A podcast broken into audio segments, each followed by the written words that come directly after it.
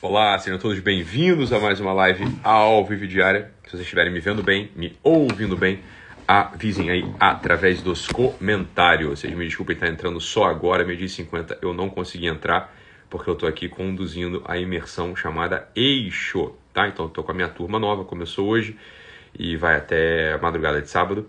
Então é uma rotina bem intensa que a gente entra né, com várias intervenções de duas em duas horas, mais ou menos e as intervenções duram ali um pouquinho, né? entre 30 minutos e uma hora elas duram, tá bom? Então não consegui entrar meio dia 50 e acabou a última intervenção agora às 11 da noite e aí eu abri aqui para falar convosco, tá bom? Vocês estão me ouvindo bem? Eu tô com esse fone aqui, eu, eu acho que ele não tá muito muito muito ok não, mas vocês estão me vendo? Estão me ouvindo? Vendo eu sei que vocês estão, mas estão me ouvindo? Estão também, senão vocês já teriam reclamado, né?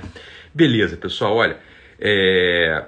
vocês sabem, né, que Todos os dias eu vou estar aqui com vocês nas nossas lives diárias, tá bom? Então, vocês me desculpem aí, meio dia 50 não ter conseguido entrar e nem avisar também. Eu estava realmente é, totalmente imerso, entregue ali na imersão chamada Eixo. Beleza? Beleza.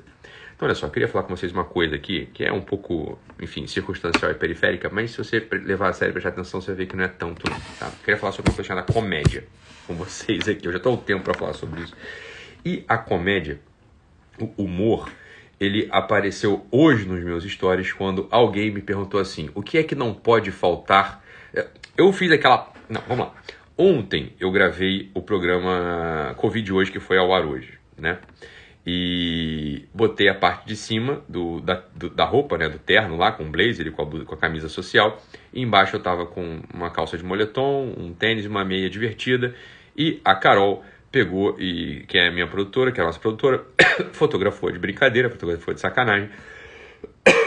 e eu postei e fez sucesso. A tal da, da e fez sucesso lá a indumentária high-low, né? O high-low é mistura de tecidos e mistura de, né, de qualidade de produto. Não vou ficar discutindo aqui sobre moda porque não é sobre isso, tá? Não é sobre isso o assunto da live de hoje. E aí começou essa brincadeira de moda, né? O pessoal perguntando o que que, ah, então faz um curso de moda, fala sobre moda, etc, etc. E alguém perguntou hoje o que que não pode faltar, é, sei lá, para mulher. Estavam falando sobre roupa. Eu, claro, brincando ali, fiz a. Brincando não, falando muito sério, mas dando um drible na pergunta, eu falei: não pode faltar na mulher o bom humor. Mas não é que não pode faltar o bom humor só na mulher, não pode faltar no homem também o bom humor, né? O bom humor é como se fosse um desses sinais que livram a gente de uma tirania, né? da tirania da desesperança, da tirania da, da, do medo, da angústia, do vazio. E né, é claro que a gente tem um humor, a gente tem um bom humor natural, que pode ser natural, e a função dos comediantes é dar para a gente a tônica do humor.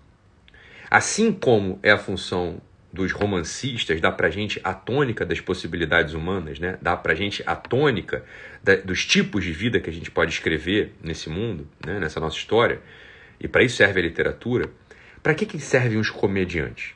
Os comediantes eles servem para mostrar pra gente arquetipicamente, ou seja, mostrar pra gente quais são os caminhos que a gente tem nesse mundo para que a gente se livre da desesperança, para que a gente se livre do terror, para que a gente se livre do medo, para que a gente se livre da chatice, para que a gente se livre de todos esses sinais, de todas essas condutas que jogam a gente para baixo, numa materialização, numa cristalização. Tá ou não? É para isso que serve o comediante. E quando você vai olhar hoje para nossa literatura, mas quando você vai olhar hoje para comédia que aparece como o que é possível para o homem, ou seja, como é possível hoje o homem rir? Quem deveria estar tá marcando o tom e quem marca o tom, né, são os comediantes, por ofício, né, são os comediantes. Então, ocorre que, quando a gente vai olhar hoje para a comédia que se apresenta para gente, falar livros de comédia, livros cômicos, não tem. Né? Você não tem um livro que seja uma comédia escrita. Então você tem números e apresentações. Houve aqui há uns 10 anos, a entrada do stand-up comedy como algo, né, como assim, a grande cara da comédia, né, a grande cara da comédia, tá? Novamente, no, na, nacional. O stand-up comedy, ele faz uma coisa que poderia funcionar muito bem, né? Poderia funcionar muito bem. Ele trata de temas prosaicos e cotidianos, como, por exemplo, a tentativa de você cancelar uma, uma ligação, uma, uma conta da TIM. E aí o stand-up comedy pega e começa a fazer piada sobre esse assunto. De tal modo que você, quando tentar cancelar a conta da TIM, você não vai ficar tão irritado, você vai se lembrar daquela piada que, que ele fez lá. Né? Ele fez uma piada. Então você uma coisa seria absolutamente irritante você tentar cancelar a conta da TIM. O sujeito do stand-up comedy, né? Ele te mostrou como você lida com isso de tal modo que você não fique tão irritado. Ora, isso funciona muito circunstancialmente. Né? Muito circunstancialmente. Porque o stand-up comedy ele não tem uma pretensão universal. Para o stand-up comedy poder funcionar, ele deveria tratar de todos os temas prosaicos e cotidianos, de todos os tipos humanos, de todas as classes sociais. E ele não consegue fazer isso. Por definição. Por isso que o stand-up comedy ele é um tipo de baixa cultura da piada, da comédia. Né? Assim como algumas manifestações musicais não são alta cultura, são baixa cultura. O stand-up comedy ele é baixa cultura do ponto de vista do humor e da comédia. E hoje é a única coisa que é ofertada pra gente com alguma qualidade. Com alguma qualidade. Porque o resto, o resto do que se diz comédia no nosso país é política, é politicagem. É tomada de posição política. Assim como a literatura virou panfleto. Né? A literatura virou panfleto político. Tomada de posição ideológica. Isso não é nem comédia, não, isso não é nem literatura e nem comédia. Né? Nem comédia. Por que diabos as pessoas aqui andam tão irritadas, amedrontadas, tristes, no fundo, assustadas? Por que diabos uma pandemia como essa consegue de fato baixar a moral e o espírito das pessoas? Por dois motivos. Porque a religião vai mal das pernas e porque a comédia verdadeira sumiu do nosso horizonte. Sem religião, ou seja, sem uma visão transcendente do mundo, e sem a comédia, ou seja, uma capacidade de transformar essa realidade trágica numa visão de que o destino está na mão dos deuses, retomando a comédia grega, né? Sem essa visão da comédia, o homem, ele quebra. O homem não aguenta o peso do mundo. Não aguenta o peso do mundo. Então, quando eu entro aqui nos stories fazendo graça para vocês rirem, isso é pedagógico, não é porque eu estou bêbado. Em geral, não estou bêbado. quando, eu tô quando vocês acham que eu, quando parece que eu estou bêbado nos stories, fala, ah, guarda o Ítalo bêbado, faz um monte de história que eu fico rindo, rindo, rindo, rindo, rindo, rindo. O que, que eu estou fazendo?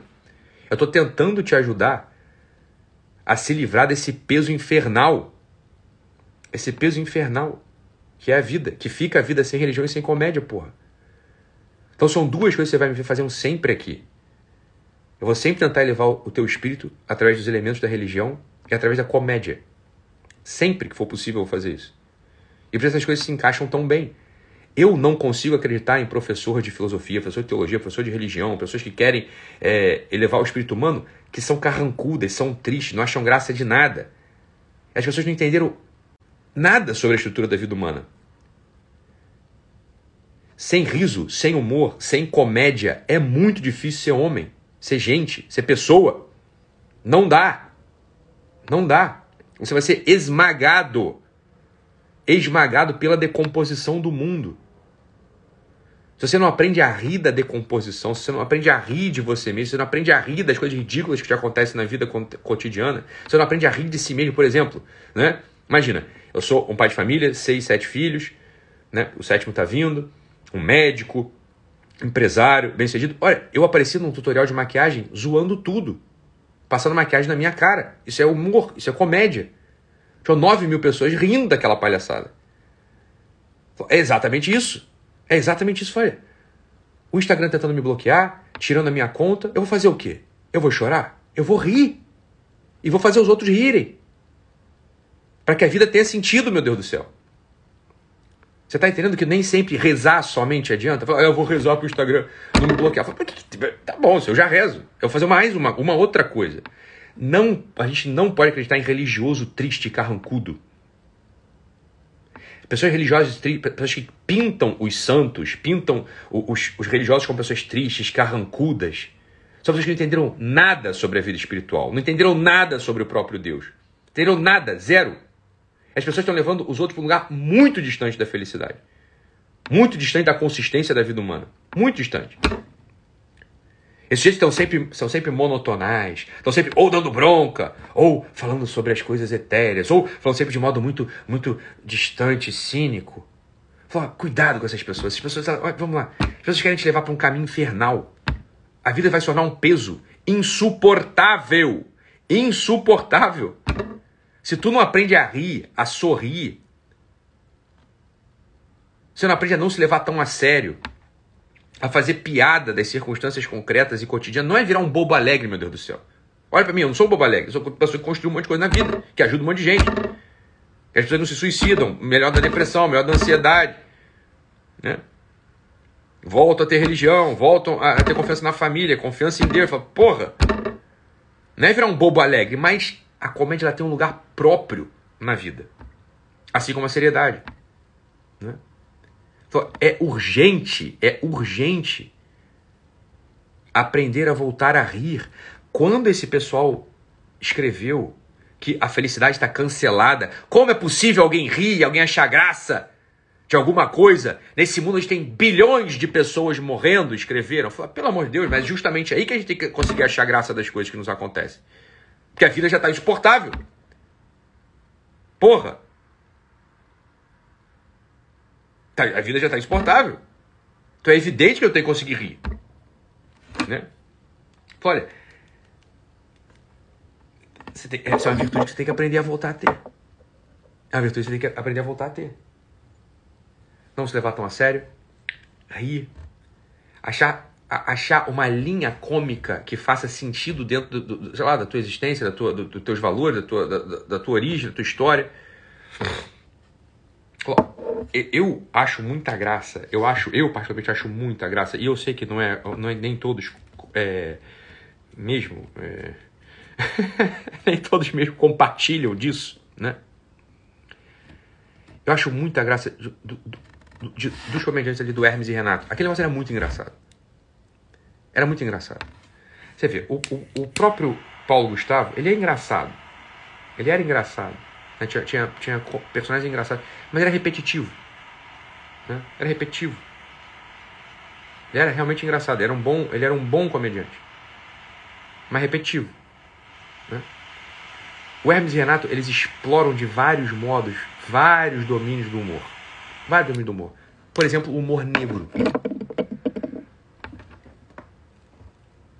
O humor negro ele tem seu lugar. Ele tem que, ele tem que saber fazer. Tem que saber fazer. Não é para você fazer humor negro. Você provavelmente vai, eh, provavelmente você fazendo humor negro vai ser só uma projeção de frustrações, uma projeção de insegurança. Mas o humor negro bem feito, ele funciona muito bem. Ele é, ele é importante, ele é necessário.